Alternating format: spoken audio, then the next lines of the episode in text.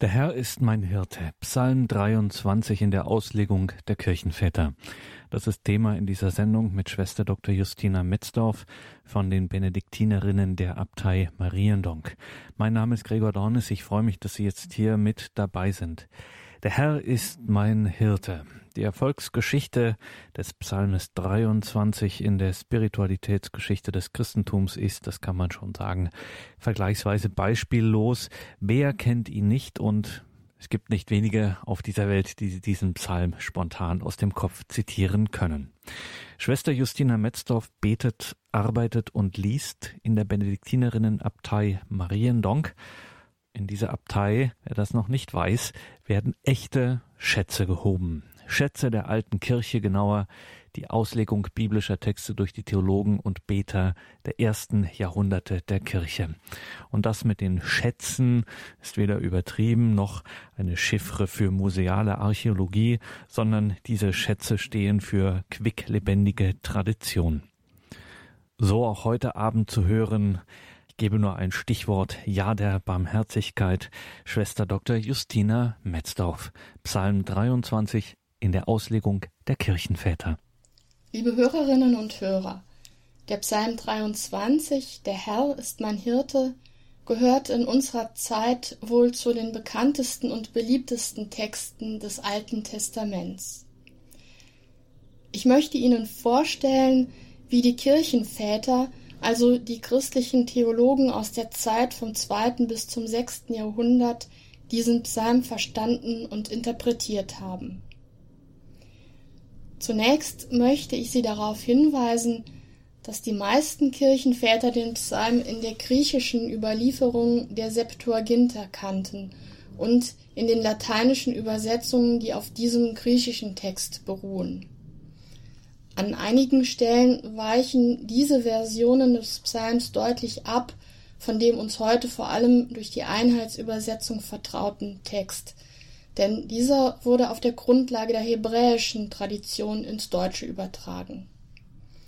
Ich werde Sie bei der Auslegung der einzelnen Verse auf wichtige Unterschiede zwischen dem Psalmtext der Kirchenväter und dem uns vertrauten deutschen Text hinweisen hören wir zunächst den ganzen Psalm in der deutschen Übersetzung seiner griechischen Überlieferung der sogenannten Septuaginta. Psalm 23 Ein Psalm bezogen auf David. Der Herr weidet mich, und nichts wird mir mangeln. Am Ort frischen Grüns, dort ließ er mich lagern, am ruhigen Wasser zog er mich auf. Meine Seele ließ er umkehren er führte mich auf die Wege der Gerechtigkeit um seines Namens willen. Denn wenn ich auch wandle inmitten des Todesschattens, werde ich Böses nicht fürchten, denn du bist bei mir. Dein Stab und dein Stock, sie haben mich getröstet. Du hast mir einen Tisch bereitet, meinen Bedrängern gegenüber. Du hast mit Öl mein Haupt gesalbt und dein Becher machte trunken wie der stärkste Trank. Deine Barmherzigkeit wird mich verfolgen alle Tage meines Lebens, und wohnen darf ich im Haus des Herrn für die Länge der Tage. Zunächst möchte ich Ihnen eine kurze Übersicht über die Schwerpunkte und Besonderheiten der Väterauslegungen zu Psalm 23 geben. In Kommentaren und Auslegungen unserer Zeit wird Psalm 23 häufig als Vertrauenspsalm bezeichnet. Bei den Kirchenvätern dagegen ist die Blickrichtung eine andere. Sie verstehen den Psalm als Lied über die Barmherzigkeit Gottes. In den meisten Fällen sind die Auslegungen der Kirchenväter so aufgebaut, dass sie den Psalm Vers für Vers betrachten.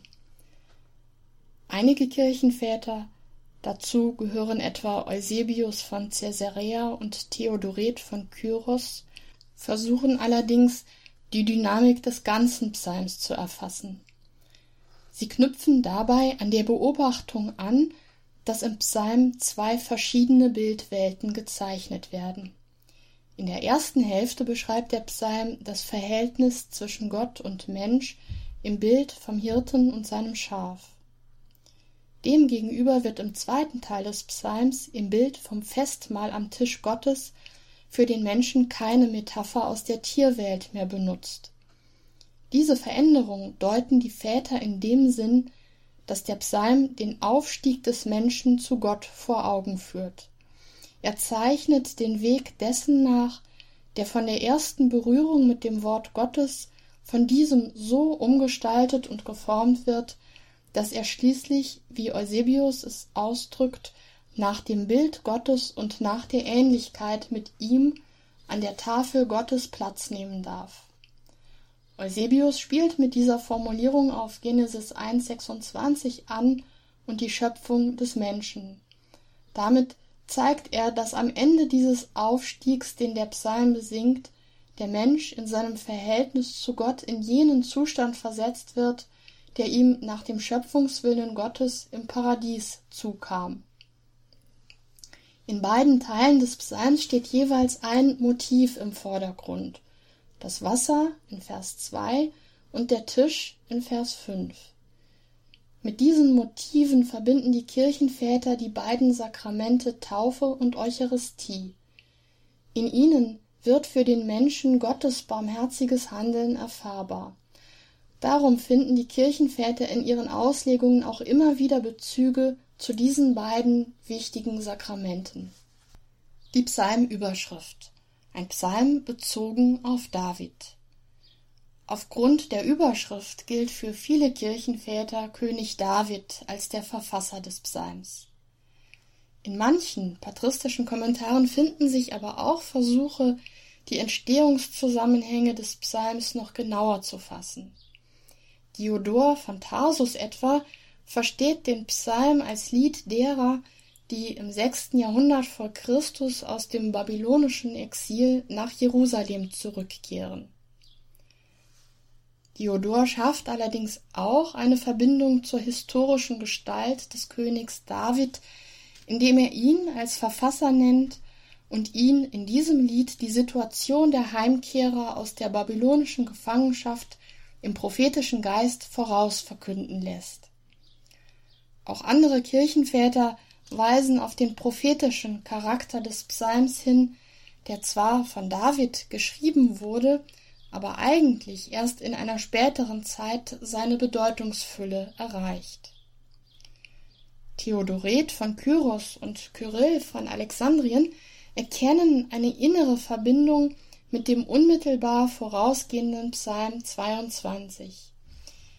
Die Verheißung aus Psalm 22, Vers 27, die Armen sollen essen und sich sättigen, den Herrn sollen preisen, die ihn suchen, diese Verheißung sei in Psalm 23 erfüllt, der von eben diesem Gastmahl spricht. Beide Kirchenväter identifizieren in ihren Auslegungen die Armen aus Psalm 22 mit den Heidenvölkern. Sie sind es, die den Psalm singen, und zwar jubelnd, weil sie nun durch den Glauben an Christus auch zur Herde des einen Hirten gehören und an der Eucharistie am Tisch des Herrn teilhaben. Diese Verbindung der beiden Psalmen 22 und 23 wirft dann auch ein entsprechendes Licht auf das patristische Verständnis des großen Leidenspsalms Psalm 22. Die Frage nach dem Warum, die der Psalmbeter am Beginn seiner Klage stellt, Mein Gott, warum hast du mich verlassen, wird mit Psalm 22, Vers 27 und Psalm 23 beantwortet, damit alle Menschen zu dem einen Volk Gottes vereint werden und durch Taufe und Eucharistie zur neuen Schöpfung in Christus werden. In einem solchen engen Zusammenhang deutet auch Arnobius die beiden Psalmen. Der erste Psalm, Psalm 22, thematisiert die Bedrängnis der Passion, während der zweite, also Psalm 23, die Freude der Auferstehung vermittelt. In der Interpretation des Psalms bei Cassiodor begegnet schließlich die Vorstellung, dass der eigentliche Beter dieses Psalms der gläubige Christ ist, dem durch die Taufe in Christus das neue Leben geschenkt wurde. Vers 1 Der Herr weidet mich und nichts wird mir mangeln. Der Beginn des Psalms ist in zwei verschiedenen Lesarten überliefert. Der erste Vers des Psalms war mit zwei verschiedenen Prädikaten, nämlich weiden und führen im Umlauf. Darauf macht bereits im dritten Jahrhundert Origenes aufmerksam. Also neben dem Text Der Herr weidet mich gab es auch die Variante Der Herr führt mich. Einige Kirchenväter gehen in ihren Auslegungen darauf ein, dass diese beiden Prädikate auch unterschiedliche Bilder entstehen lassen, die einen je eigenen Akzent im Gottesbild setzen. Auf die Lesart Der Herr führt mich geht Cassiodor in seinem Psalmkommentar besonders ausführlich ein. Das lateinische Verb regit, das dem Psalmtext zugrunde liegt, den Cassiodor benutzt, bedeutet so viel wie führen, leiten, lenken. Von diesem Wort ist auch der Begriff für König, Rex, abgeleitet, und dieser etymologische Zusammenhang spielt für Cassiodors Deutung eine wichtige Rolle. Cassiodor versteht den Psalm als ein Lied, mit dem der getaufte Christ sein neues Leben unter der Königsherrschaft Gottes besingt. Zum Taufritus gehört die Absage an den Teufel und all sein Gepränge. Auf diese Formel spielt Cassiodor an, wenn er schreibt, dass sich der Christ erneuert durch die Taufe, das Gepränge der Welt hinter sich gelassen, unter die Herrschaft Gottes begibt, dessen Regierung ihm Schutz und Sicherheit gewährt. Dies ist für den Menschen ein Grund zu tiefer Freude.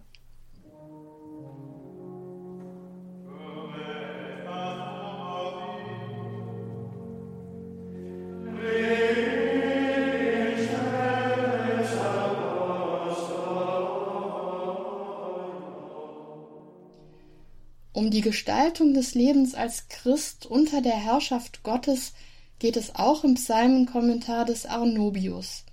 Er kennt ebenfalls die Lesart Der Herr regiert mich und bezieht diese Aussage auf das, was ein christliches Leben im Innersten von den Lebensentwürfen der Nichtchristen unterscheidet, nämlich, dass das christliche Leben von Gott erfüllt sein sollte und von nichts anderem.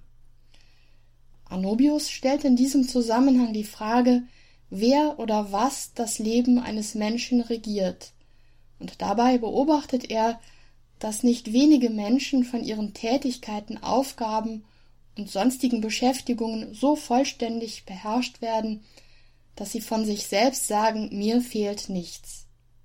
Arnobius schreibt, mag einer sagen, mich regiert mein Beruf oder meine Arbeit oder meine Geschäftigkeit oder meine Kunst oder meine Wissenschaft, und darum fehlt mir nichts.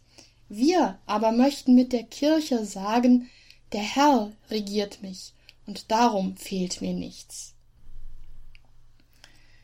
Angesichts dieser Beobachtung, dass Menschen von ihrem Beruf und anderen Tätigkeiten vollkommen besetzt sein können, stellt Arnobius die Frage, unter welchen Umständen und Voraussetzungen denn ein Christ mit den Worten des Psalms von sich behaupten könne, dass der Herr ihn regiert. Solange jemand in Wirklichkeit doch von irdischen Werken beherrscht und vollkommen in Beschlag genommen wird, könne er den Satz Der Herr regiert mich nicht glaubhaft und aufrichtig äußern. Anubius geht es darum zu zeigen, dass sich ein Christ mit einem hohen Maß an Selbstkritik Rechenschaft darüber geben muss, wer der eigentliche Herr seines Lebens ist.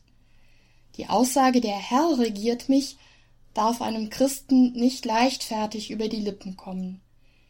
Wer diesen Satz spricht, muss für sein Leben entsprechende Konsequenzen ziehen.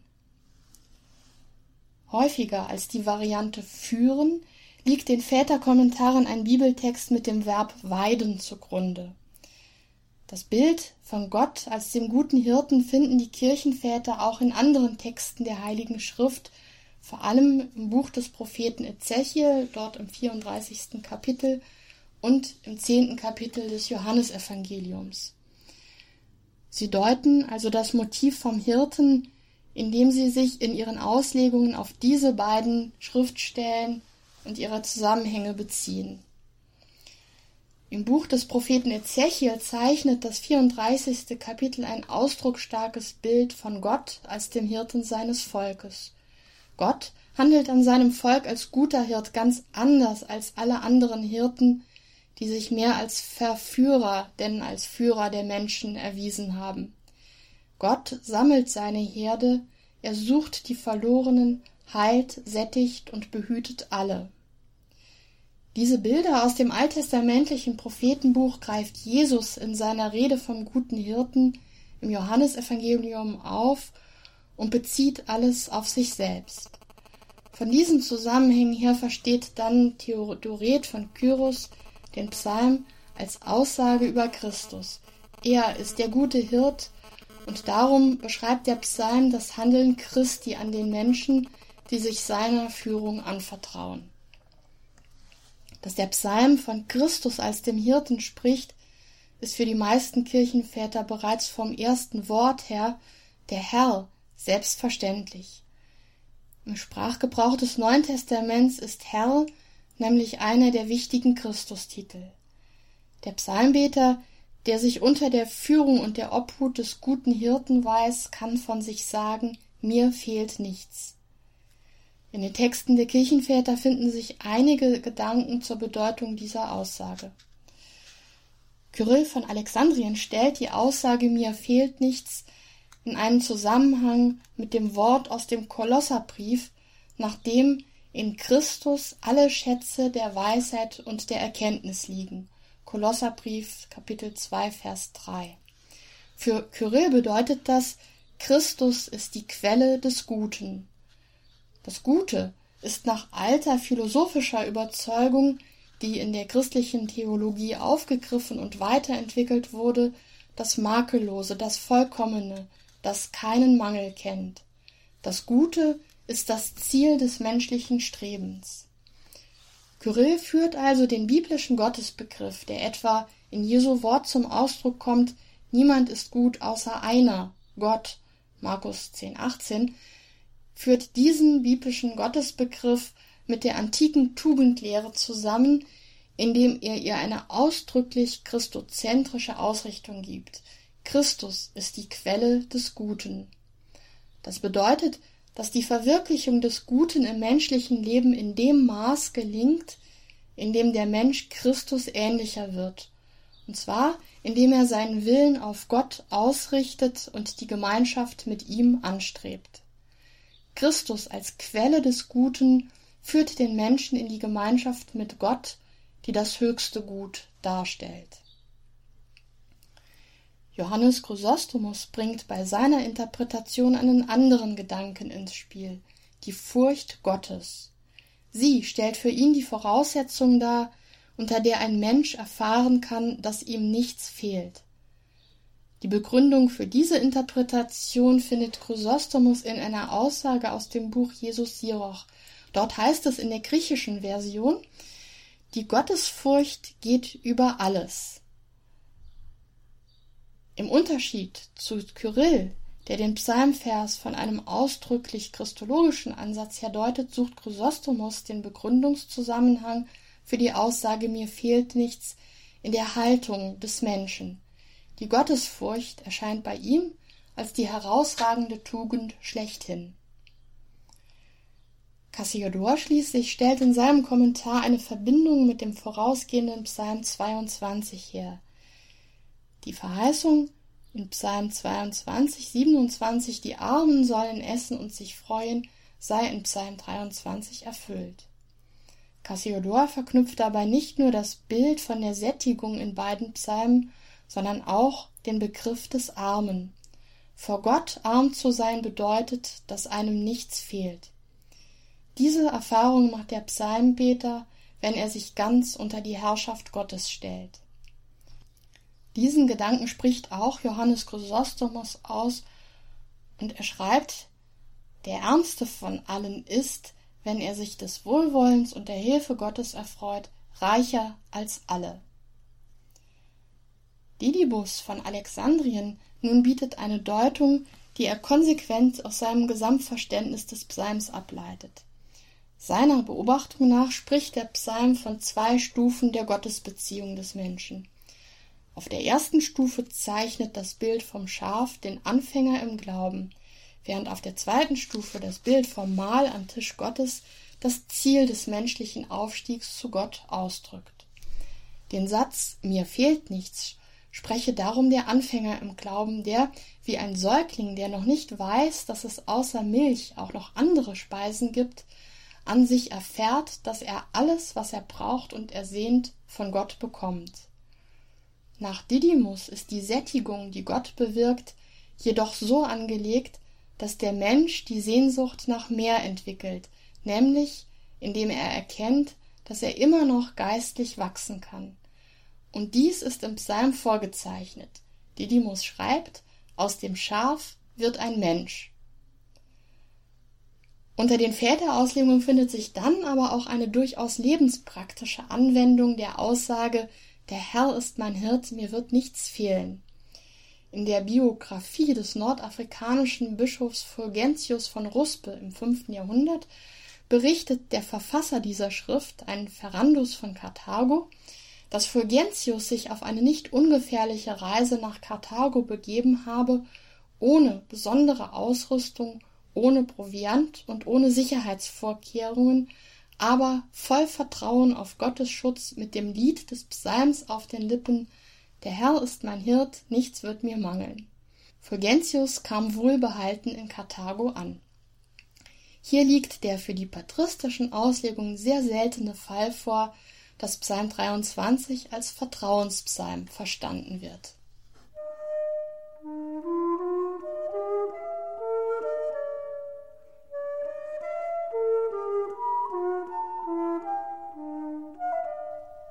Vers 2 Am Ort frischen Grüns, dort ließ er mich lagern, am ruhigen Wasser zog er mich auf. Im griechischen Text des Psalms steht, Gott habe den Beter am ruhigen Wasser aufgezogen. Das griechische Wort ektrepho bedeutet so viel wie ernähren, aber auch erziehen.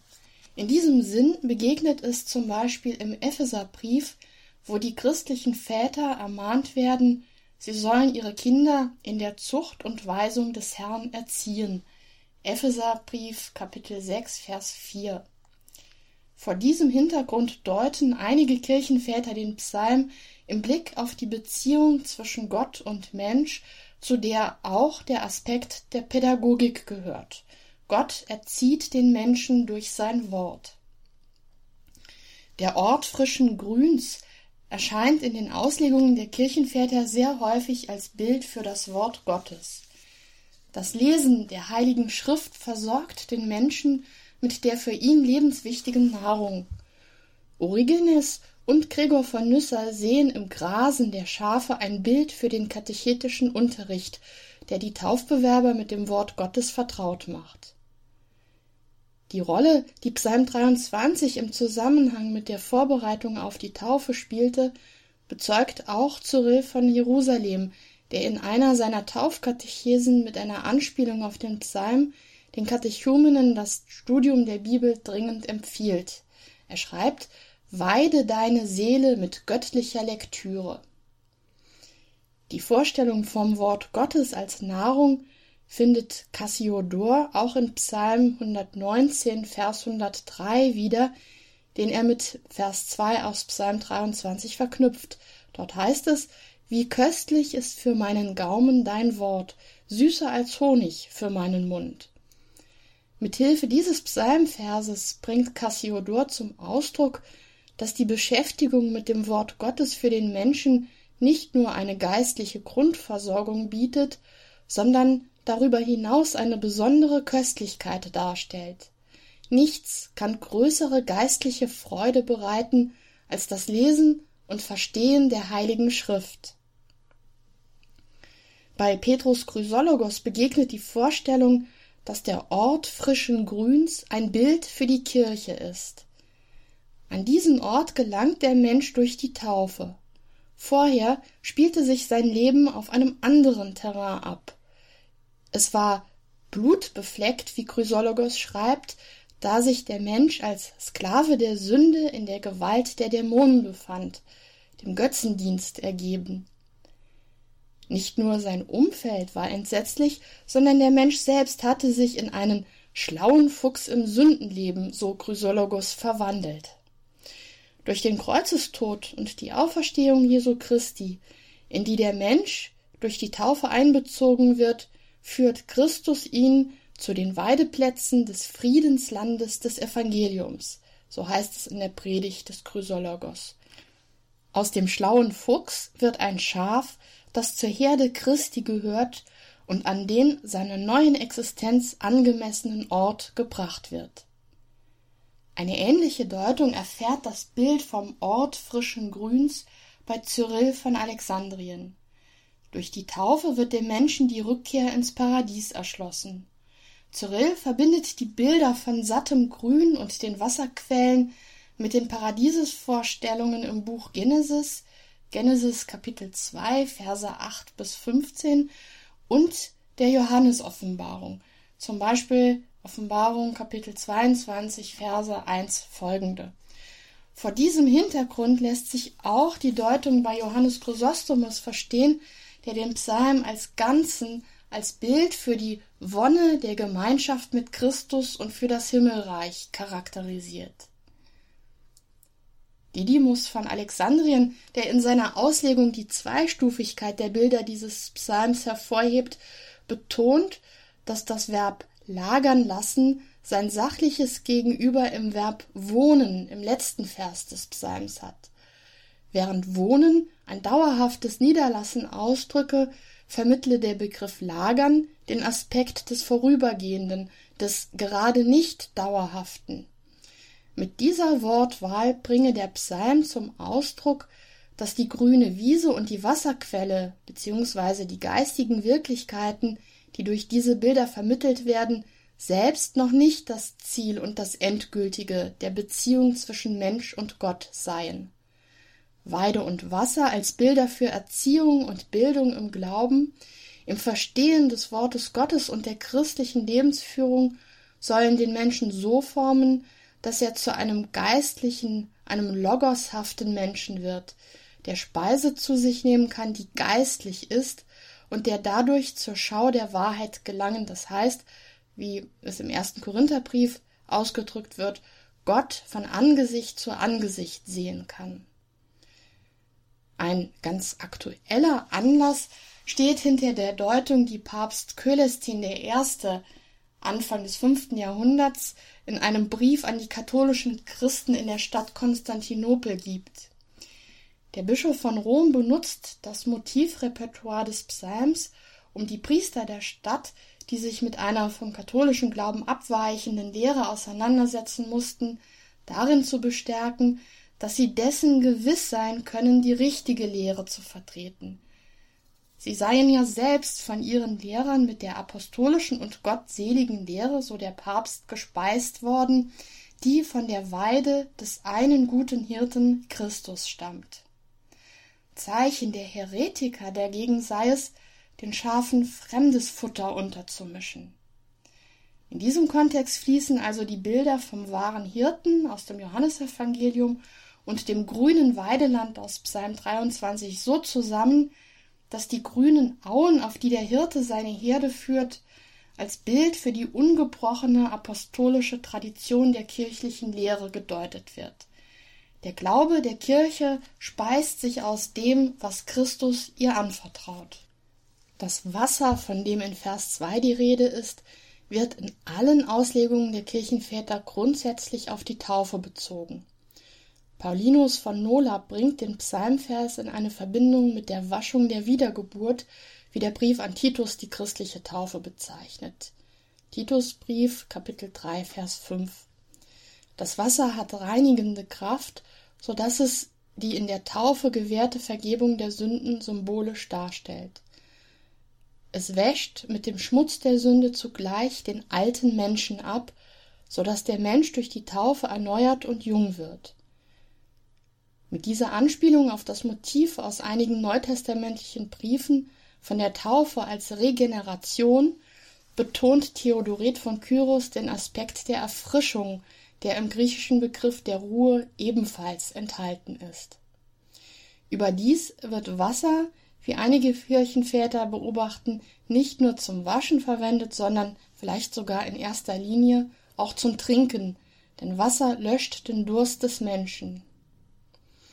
Didymus versteht darum diese Ruhe, die das Wasser verbirgt, in dem Sinn, dass sie das Gegenteil von Erschöpfung darstellt. Didymus schreibt, wer von diesem Wasser schöpft, der wird nicht müde. Das hat einen ganz bestimmten Grund, denn Didymus sagt, die Quelle kommt von selbst zu dem Trinkenden.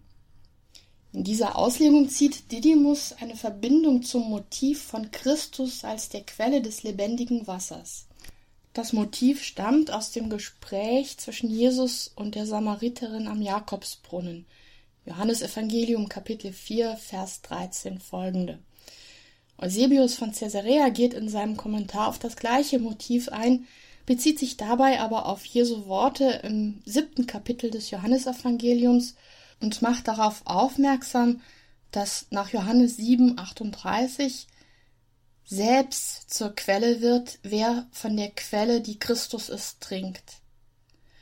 Denselben Gedanken kennt auch Cassiodor, der ihn in das Bild vom Fruchtbringen fasst. Das Wasser ist darum auch ein Bild für den Heiligen Geist, der die Seele des Menschen tränkt, damit sein Leben fruchtbar wird und er Zeugnis für Christus geben kann. Bei Origenes und auch noch den späteren Exegeten der alexandrinischen Tradition begegnet das Wortpaar Lebensführung und Erkenntnis, mit dem die Bilder von der grünen Wiese und der Quelle übersetzt werden. Aus dem Wort Gottes schöpft der Mensch sowohl die Anleitung zum guten Handeln als auch zur Erkenntnis Gottes. Insbesondere Didymus trägt dem Umstand Rechnung, dass der griechische Text in Vers 2 das Verb aufziehen verwendet.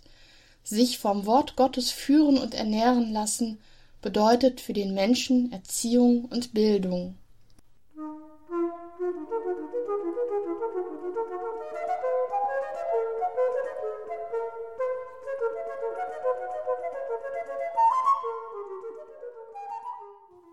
Vers 3a Meine Seele ließ er umkehren.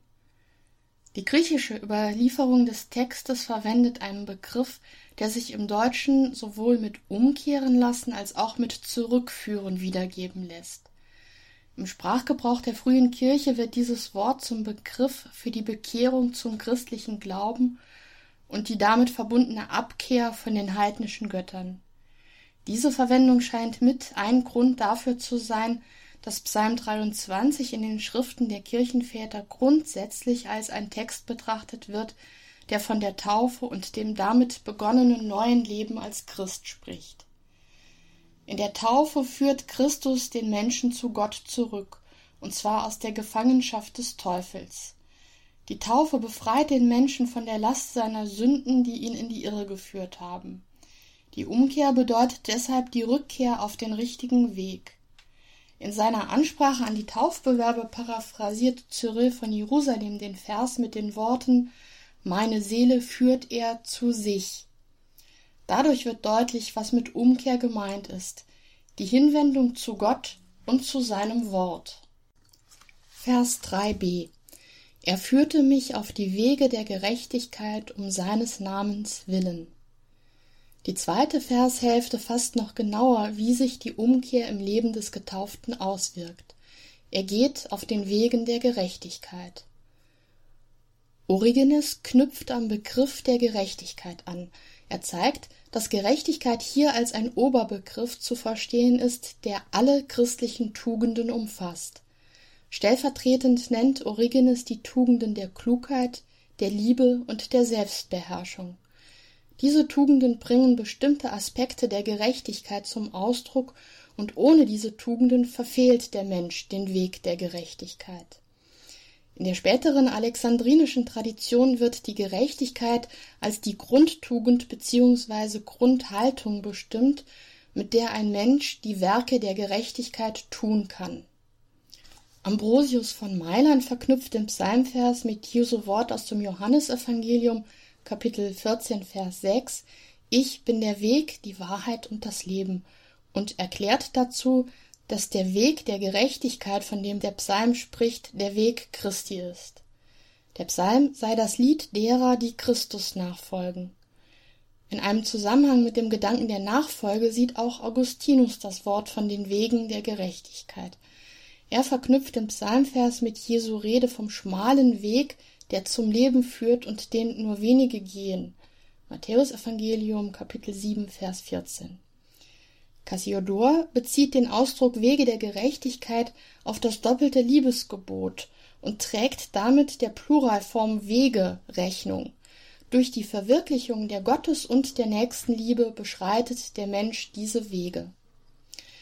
Origenes weiß darum, dass der Weg der Gerechtigkeit sich nicht gehen lässt, ohne die beständige Auseinandersetzung mit solchen Menschen, die, wie er schreibt, die Ungerechtigkeit üben. Als Weg der Nachfolge Christi führen die Pfade der Gerechtigkeit bis in den Todesschatten hinein. Die Lebensführung des Christen, sein Streben nach Tugend, wird von seiner Bindung an Christus bestimmt. Anders ausgedrückt, christliche Ethik ist die konkrete Außenseite christlicher Existenz. Das Sein prägt das Sollen. Dass der Mensch diesen Weg der Tugend bzw. der Nachfolge nicht aus eigener Kraft gehen kann, finden die Kirchenväter in der Wendung um seines Namens willen ausgesagt. Vor aller Anstrengung zum Guten liegt das Erbarmen Gottes. Diese Einsicht begründet Didymus mit einem Wort aus Psalm 119, Vers 32. Weil du mein Herz weit machst, laufe ich den Weg deiner Gebote. Gott schenkt nicht nur die Kraft zum Beginn des guten Weges, sondern er bringt ihn auch zur Vollendung. Darüber hinaus bringt Didymus noch einen anderen Bedeutungsaspekt ins Spiel, der Name, so der alexandrinische Theologe, sei mehr als der bloße Klang von Buchstaben, denn der Name bringt etwas von der besonderen Beschaffenheit, vom Wesen des Benannten zum Ausdruck. Wenn nun Gottes Name der Grund für unsere Befähigung, den rechten Weg zu gehen ist, dann müssen wir in einer bestimmten Weise Anteil an seinem Namen haben. Didymus argumentiert, dass der Mensch durch seine Vernunft, seine Logoshaftigkeit Anteil am Namen Gottes habe und darum, und zwar nur darum, könne er den Weg der Gerechtigkeit beschreiten. Origenes, Eusebius und Augustinus betonen in ihren Auslegungen der Wendung um seines Namens willen, dass der Mensch den Weg der Gerechtigkeit nicht bloß nicht aus eigener Kraft gehen könne, sondern dass er ihn auch gar nicht allein geht, weil der Psalm ausdrücklich sagt, dass der Hirte ihn auf diesem Weg führt. Christus geht mit. Didymus interpretiert das Führen sogar im Sinn von den Wegbahnen. Das heißt, Christus geht nicht nur als Begleiter auf diesem Weg, sondern er geht ihn voran. Vers 4a Denn wenn ich auch wandle inmitten des Todesschattens, werde ich Böses nicht fürchten, denn du bist mit mir. Im biblischen Sprachgebrauch ist vom Schatten die Rede, wenn nicht die Sache oder das Ereignis selbst gemeint sind, sondern nur eine Art Vorabbild, eine Skizze, die auf die Sache verweist, beziehungsweise das Ereignis andeutungsweise oder symbolisch vorwegnimmt. Vor diesem Hintergrund treffen einige Kirchenväter die Unterscheidung, dass im Psalm von einem Tod die Rede ist, der nur die Qualität eines Schattens, eines Vorgeschmacks hat. Der wahre Tod sei jener Tod, der den Menschen radikal von Gott trennt.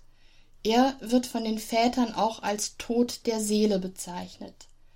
Der Schatten des Todes hingegen ist bloß eine abgeschwächte Form dieses Todes, nämlich der natürliche leibliche Tod des Menschen. Dieser bedeutet für den Menschen weder Vernichtung noch Auslöschung seiner Existenz. Vielmehr ist er durch den Tod und die Auferstehung Christi nur das Durchgangstor zum Leben bei Gott. Eusebius von Caesarea argumentiert in diesem Zusammenhang mit einem Wort aus dem Johannesevangelium, Kapitel 5, Vers 24, Amen, Amen, ich sage euch, Wer mein Wort hört und dem glaubt, der mich gesandt hat, hat das ewige Leben. Er kommt nicht ins Gericht, sondern ist aus dem Tod ins Leben hinübergegangen. Cyril von Alexandrien versteht das Verhältnis von Todesschatten und Tod so wie das von der Taufe auf den Tod Christi und dem wirklichen Tod. Die Taufe sei Schatten und Nachahmung des Todes. Wer sich taufen lässt, stirbt dabei keinen physischen Tod. Entsprechend gilt, wer als Christ den leiblichen, natürlichen Tod stirbt, stirbt nicht den Tod der endgültigen Trennung von Gott. Das ist im Sprachgebrauch der Kirchenväter nämlich der Tod der Seele. In den Väterauslegungen, die den Todesschatten als natürlichen Tod verstehen, wird dieser Schatten auch als ein Bild für Bedrängnis und Leiden aller Art gedeutet, denen ein Mensch in seinem Leben ausgesetzt ist. Es geht um Phasen im Leben und um Situationen, in denen ein Mensch im Dunkeln lebt und ihm kein Licht leuchtet. Auch dann soll er zuversichtlich sein, dass Gott bei ihm ist und ihn führt. Zum Weg, der durch den Todesschatten führt, gehört auch der Aspekt, dass Gott ihn zulässt und ihn dem glaubenden Menschen zumutet. Beispielhaft hat dies Hiob vorgelebt, der alles, was ihm widerfuhr, als Gabe von Gott annahm. Die Kirchenväter zitieren das Wort Hiobs Nehmen wir das Gute an von Gott, sollen wir dann nicht auch das Böse annehmen? Hiob Kapitel 2 Vers 10 Einen anderen Deutungsansatz vertritt Didymus von Alexandrien. Er bezieht das Verhältnis von Todesschatten und Tod nicht auf den Unterschied von natürlichem Tod und endgültiger Trennung von Gott, sondern er sieht in der Sünde als der Vorstufe zur endgültigen Trennung von Gott den Todesschatten. Im Zusammenhang mit diesem Verständnis des Todesschattens als Sünde weist Didymus darauf hin, dass unter dieser Voraussetzung der Schatten nicht als Bedrängnis oder Leid, das dem Menschen widerfährt, verstanden werden könne. Leid als solches sei nämlich keine Sünde, sondern erst die Reaktion des Menschen auf das, was ihm widerfährt, könne zur Sünde werden, und zwar dann, wenn er sich in seinem Leiden von Gott abwendet, wenn er verbittert und resigniert. Didymus weist darauf hin, dass die Bitte des Vaterunsers führe uns nicht in Versuchung, nicht vordergründig alle schwierigen Situationen vom Menschen abwenden wolle, sondern dass darum gebetet werde, dass der Mensch, der in Not und Bedrängnis gerät, der leiden muss und dem Böses geschieht, daran nicht zu Fall kommt und das Vertrauen auf Gott nicht verliert. Origenes beobachtet in diesem Vers einen Wechsel der Sprechrichtung. Der Psalm spricht hier nicht mehr über Gott in der dritten Person, sondern der Beter wendet sich an Gott und spricht ihn unmittelbar an. Du bist bei mir. Für Origenes ist es wichtig, dass im Psalm die Rede vom Gehen durch den Todesschatten ist. Gehen bedeutet für ihn vorübergehen. Der Mensch kommt in seinem Leben in Berührung mit dem Leid und dem Bösen, aber er hängt nicht darin fest. Es ist ein Durchgang, kein Verweilen. In der Auseinandersetzung, die Irenäus von Lyon im zweiten Jahrhundert mit den Vorstellungen der sogenannten Gnosis führte, die, grob gezeichnet, alles Geschaffene für schlecht und minderwertig hielt, spielt der Psalmvers eine Rolle, um das Dogma vom Abstieg Christi ins Totenreich zu belegen. Irenäus versteht den Psalm so, dass Christus mit dem Beter durch die Todesschatten geht, das heißt, dass er wirklich gestorben und in die Sphäre des Todes eingetreten ist. Die Gnostiker behaupteten nämlich, diese irdische Welt sei so etwas wie die Unterwelt, weil sie eben schlecht, böse und minderwertig sei. Dem entgegnet Irenäus mit Bezug auf Vers 4 unseres Psalms, dass die Unterwelt, der Bereich des Todes, etwas anderes und von der Erde, auf der wir leben, verschiedenes sei. Basilius von Caesarea weist diesem Psalm einen besonderen Sitz im Leben zu. Die Worte Ich fürchte kein Unheil habe der Märtyrer Gordius in der Stunde seines Todes auf den Lippen getragen. Damit hat der Psalm einen Platz als Gebet in der Situation der äußersten Bedrängnis, in Lebensgefahr und Todesnot. Johannes Chrysostomus kennt den Psalm als Nachtgesang der Mönche, als Lied in der Nacht, deren Dunkelheit als beängstigend und bedrohlich, als Todesschatten erlebt wird, ist, wie Chrysostomus schreibt, der Text erbaulich und atmet die Liebe zu Gott. Eine Brücke zum Beginn des Psalms und zugleich zu den folgenden Worten, nämlich Vers 4b, schlägt Ambrosius von Mailand mit der Bemerkung, dass der Psalmbeter keine Furcht vor Unheil und Bösem habe, weil er sich ganz Gottes Führung anvertraut.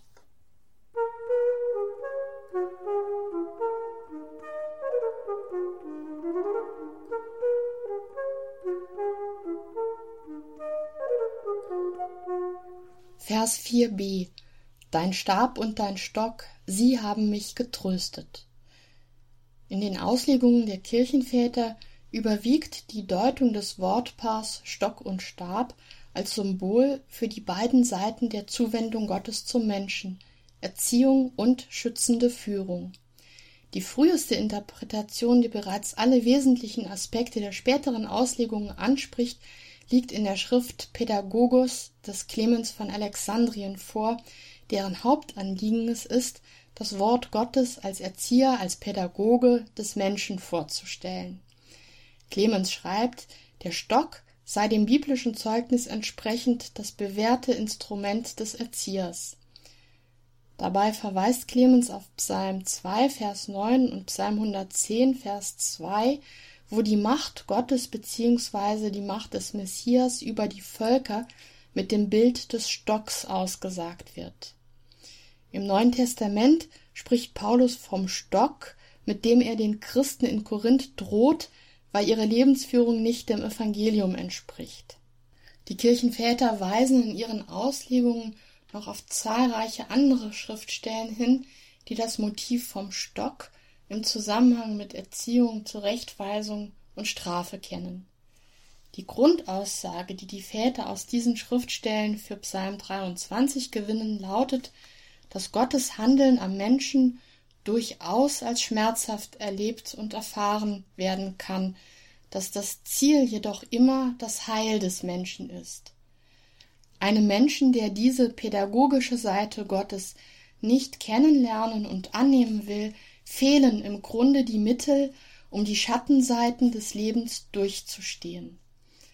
Bei Hieronymus steht darum der Ausspruch aus dem Buch der Sprichwörter Kapitel 3 Vers 12 im Vordergrund der Deutung von Stock und Stab. Wen der Herr liebt, den züchtigt er. Die Wechselfälle des Lebens, die Menschen als schwer und leidvoll erfahren können, werden bei den Kirchenvätern durchweg in diesem pädagogischen Sinn verstanden, denn in ihnen zeigt Gott seine Liebe. Die heilende und rettende Absicht des Handelns Gottes wird von Seiten des Menschen vielfach als Züchtigung oder Strafe empfunden. Papst Gregor der Große überträgt diese Aussagen über Gott auf die Seelsorger. In seiner Schrift der Pastoralregel schreibt er im Herzen des guten Seelenhirten müssen sich Gerechtigkeit und Barmherzigkeit wie Stock und Stab miteinander verbinden. Mit dem Stock schlägt man, auf den Stab stützt man sich. Dem guten Seelsorger, der in Christus sein Vorbild hat, gelingt der ausgewogene Gebrauch von Stock und Stab dann, wenn er Liebe nicht mit Weichlichkeit verwechselt, Strenge nicht mit Härte, Eifer nicht mit maßloser Raserei und Mitleid nicht mit Schwäche. Soweit Papst Gregor. Theodoret sieht in dem doppelten Ausdruck Stock und Stab ein Symbol für das Kreuz, das aus zwei Holzstäben besteht. Im Kreuz liegt der eigentliche Trost für den Menschen, der durch den Todesschatten gehen muss. Als Zeichen, das an die Rettung durch Christus erinnert, hat es die Kraft, das Böse abzuwenden. Schließlich als Bild für die beiden Teile der einen Bibel, des Alten und des Neuen Testaments, deutet Zeno von Verona den Ausdruck Stock und Stab. Die Heilige Schrift als Ganze spendet Trost und gibt Zuversicht auf allen Wegen des Lebens, denn in ihr geht Christus den Weg mit uns. Vers 5 Du hast vor mir einen Tisch bereitet, meinen Bedrängern gegenüber. Du hast mit Öl mein Haupt gesalbt, und dein Becher machte trunken wie der stärkste Trank. Die Motive in Vers 5 zeichnen das Bild eines Festes. Gregor von Nazianz führt diesen Gedanken aus, indem er zeigt, wie sich ein christliches Fest von der heidnischen Art zu feiern unterscheidet. Das Öl, von dem der Psalm spricht, ist jene Salbe, mit der Priester und Könige gesalbt werden. Es ist die Salbung mit dem Heiligen Geist, die Taufe, die den Christen dazu fähig macht, am Fest Gottes teilzunehmen. Der Tisch dieses Festes ist mit geistigen Gütern gedeckt, mit Weisheit und Erkenntnis. Der Festgesang besteht in Psalmengesängen, nicht im Bühnenlärm. Getanzt wird in der Weise des Königs und Psalmendichters David, dessen Tanz von der Freude an Gott bewegt ist, nicht nach Art der Herodias, die einen Tanz veranlasste, der den Täufer Johannes das Leben kostete. Das Fest, das Vers 5 beschreibt, ist die Feier der Eucharistie. Ambrosius von Mailand überliefert, dass dieser Psalm beim Empfang der Eucharistie gesungen wurde. Die alte Jerusalemer Liturgie, die sogenannte Jakobusliturgie, kennt den Psalm dann auch als Begleitgesang zur Brotbrechung. Über diese grundlegende Deutung des Verses hinaus finden sich in den Schriften der Kirchenväter verschiedene Gedanken zu den einzelnen Textelementen. Der Tisch Gottes wird von Cyril von Alexandrien als Symbol für das Evangelium bzw. für die ganze Heilige Schrift gedeutet.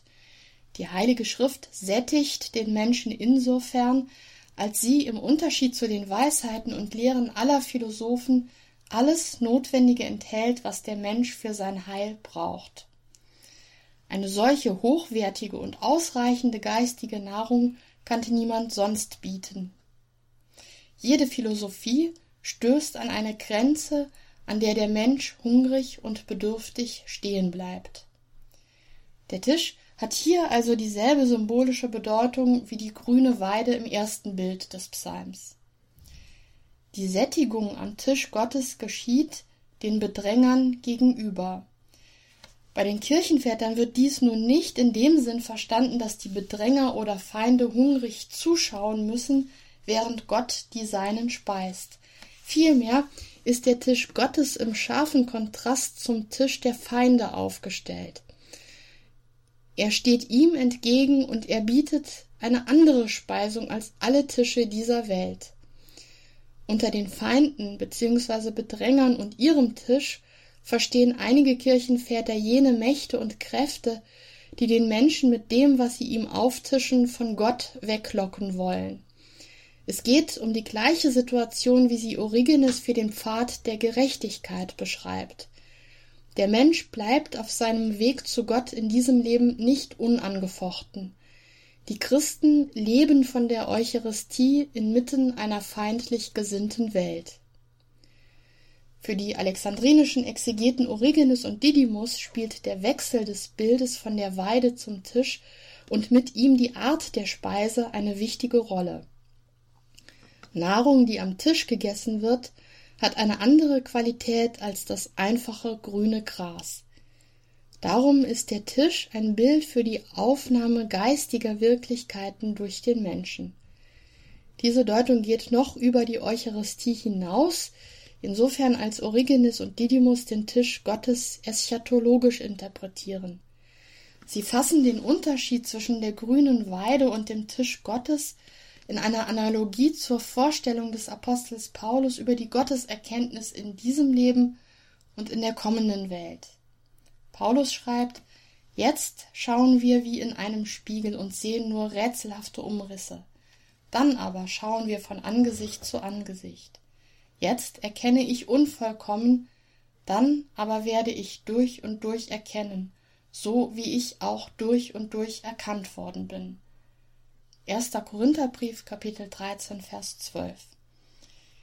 Insofern spricht der Psalm nicht nur von Taufe und Eucharistie, sondern vom Leben in der Gemeinschaft mit Gott in der künftigen Welt, das freilich in Taufe und Eucharistie schon sakramental, also gewissermaßen als Kostprobe, erfahrbar ist. Durch den Wechsel der Bilder in der zweiten Hälfte des Psalms wird auch eine Änderung im Gottesverhältnis des Menschen angezeigt. Der Herr, das heißt Christus, ist für den Menschen nicht mehr nur der Hirte, sondern er ist auch der Bräutigam, der seine Braut, die Kirche, zum Hochzeitsmahl einlädt. Darüber hinaus erweist Christus sich auch als der Freund, der seine Freunde zu Tisch ruft. Im Hintergrund der Bezeichnung Freund für Christus steht das Wort Jesu an seine Jünger aus den Abschiedsreden des Johannesevangeliums. Dort heißt es, es gibt keine größere Liebe, als wenn einer sein Leben für seine Freunde hingibt. Ihr seid meine Freunde, wenn ihr tut, was ich euch auftrage. Ich nenne euch nicht mehr Knechte, denn der Knecht weiß nicht, was sein Herr tut. Vielmehr habe ich euch Freunde genannt, denn ich habe euch alles mitgeteilt, was ich von meinem Vater gehört habe. Johannes Evangelium Kapitel 15 Verse 13 bis 15. Lebenshingabe, Gehorsam und Gemeinschaft in Gott leuchten in diesem Wort als Merkmale der Freundschaft auf.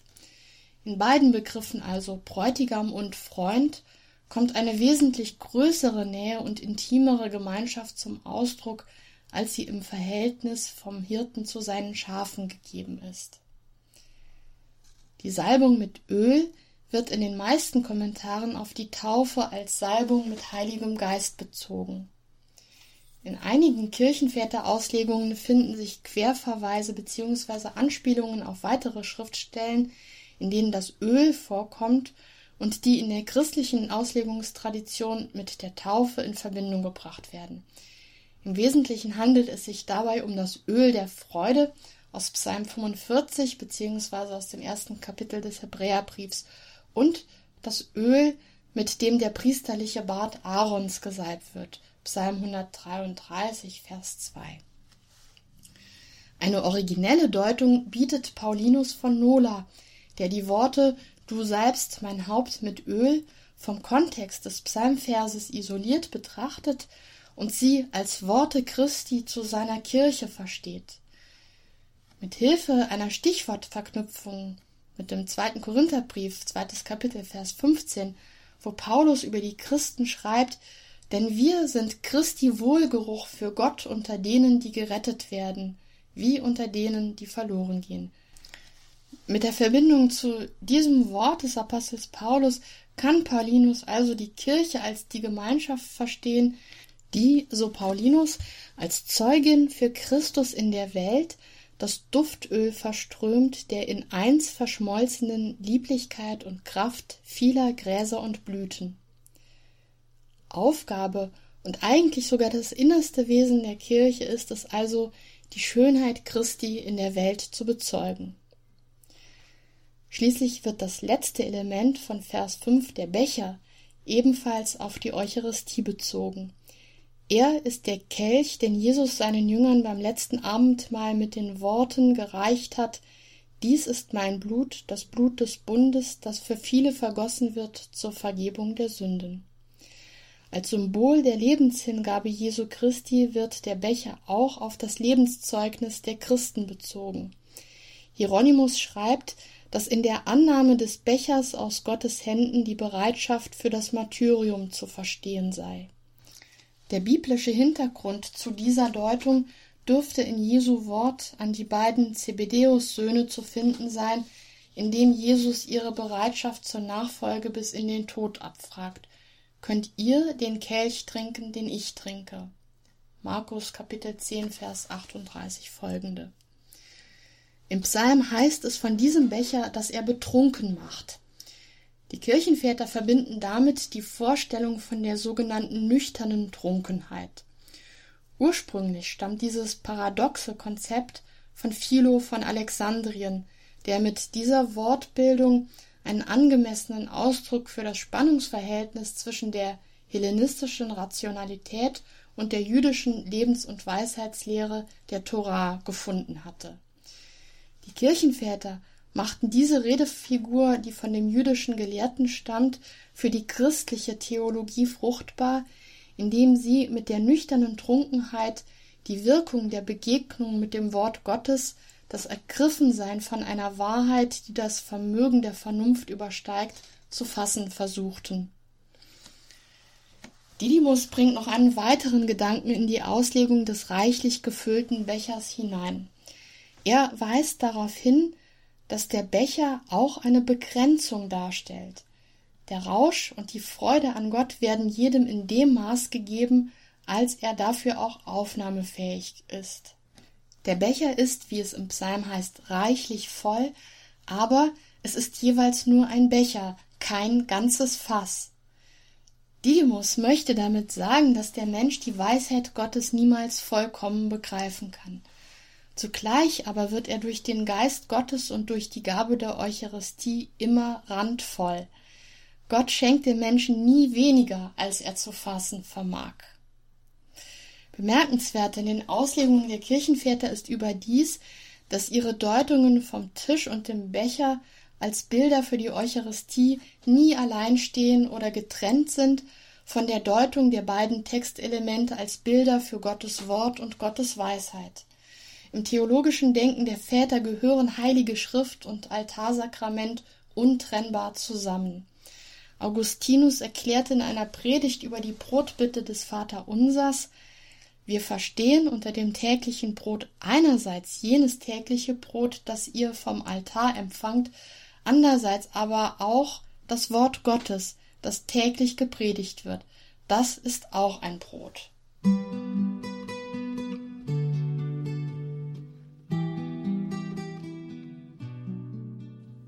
Vers 6 Deine Barmherzigkeit wird mich verfolgen alle Tage meines Lebens, und wohnen darf ich im Haus des Herrn für die Länge der Tage. Der Schlussvers des Psalms wird in den Kommentaren der Kirchenväter ganz konsequent in dem Sinn interpretiert, in dem sie den ganzen Psalm verstehen. Wenn grüne Weide und Festmahl Bilder für die beiden Sakramente Taufe und Eucharistie sind, dann erklärt Vers 6, was diese Sakramente für den Menschen bedeuten. Die Zeitangaben alle Tage meines Lebens und für die Länge der Tage werden auf die bleibende Wirkung der Taufe bezogen. Wer getauft ist, trägt dieses Siegel für immer. Cyril von Alexandrien verweist in diesem Zusammenhang auf eine Stelle aus dem Römerbrief Römer 11, Vers 29, wo Paulus schreibt, dass die Gnade und Berufung, die Gott gewährt, unwiderruflich seien.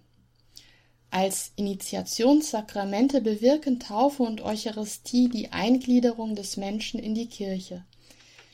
Dieses Geschehen streicht insbesondere Anobius in seiner Auslegung des Psalms heraus.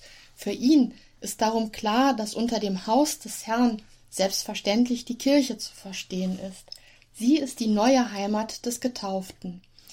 Insofern besingt der Psalm die Bekehrung zum christlichen Glauben, das Katechumenat als Zeit des Lernens und der Einübung in den Glauben, die Aufnahme in die Kirche durch den Empfang von Taufe und Eucharistie und schließlich die Existenz als Christ, der dadurch sein Leben lang Jesus Christus im Haus Gottes loben kann.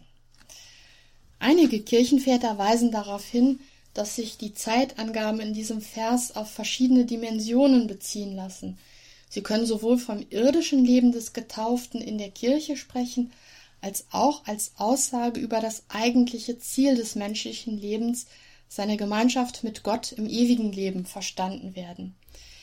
In diesem Sinn fasst Johannes Chrysostomus die Bedeutung des Psalms zusammen, er sei ein Lied über das Himmelreich. Die Ausrichtung auf das ewige Leben kommt auch in der Deutung bei Theodoret zum Tragen. Alle Tage meines Lebens, das seien die Tage dieses und des kommenden Lebens. Der Grund für die Gemeinschaft mit Gott und der Begleiter des Menschen auf dem Weg zu ihm ist nach Vers 6 Gottes Barmherzigkeit. Was damit gemeint ist, bringt Cyril von Alexandrien auf den Punkt. Er schreibt, Jesus Christus ist die Barmherzigkeit Gottes in Person. Diese Formulierung lässt sich als Schlüsselsatz für die gesamte patristische Interpretation des Psalms verstehen. Der Psalm beschreibt den Weg des Menschen zu Gott. Er findet diesen Weg allein durch Christus, der ihn als der gute Hirt führt, ihm den Weg bahnt, ihn mit allem versorgt, was er braucht, und mit ihm auf dem Weg bleibt. Als Freund und Bräutigam lässt er ihn schließlich an seiner Gemeinschaft mit Gott, die ihm als dem ewigen Sohn eigen ist, teilhaben. In diesem Sinn lässt sich Psalm 23 also am treffendsten als Christuspsalm verstehen.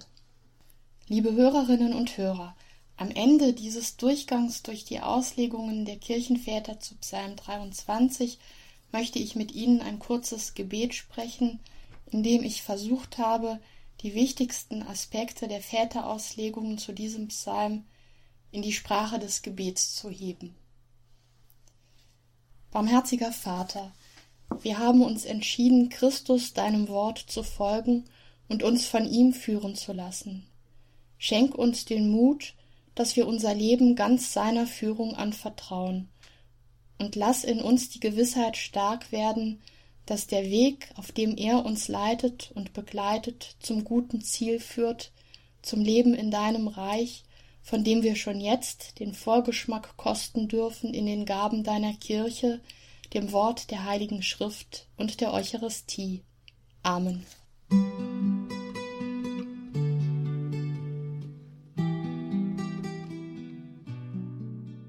In der heutigen Credo-Sendung bei Radio Horeb und Radio Maria hörten Sie Schwester Dr. Justina Metzdorf aus der Abtei Mariendonk mit dem Psalm 23 in der Auslegung der Kirchenväter. Die Bibel und die Kirchenväter, das ist ein großes Thema in der Abtei Mariendonk. Da wird viel dazu gearbeitet. Dafür ist diese Abtei berühmt. Einen Einblick können Sie auf der Homepage von Mariendonk erhalten. mariendonk.de. mariendonk.de. Hier im Programm folgt jetzt um 21.40 Uhr das Gebet, die Komplett, das Nachtgebet der Kirche. Ihnen weiterhin viel Freude hier im Programm bei Radio Horeb und Radio Maria. Einen gesegneten Abend und eine behütete Nacht wünscht Ihnen Ihr Gregor Dornis.